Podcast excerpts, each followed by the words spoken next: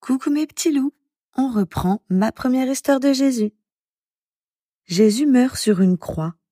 Pourtant, trois jours après, ses amis trouvent son tombeau vide. Un ange leur dit, Jésus n'est plus ici, il est ressuscité.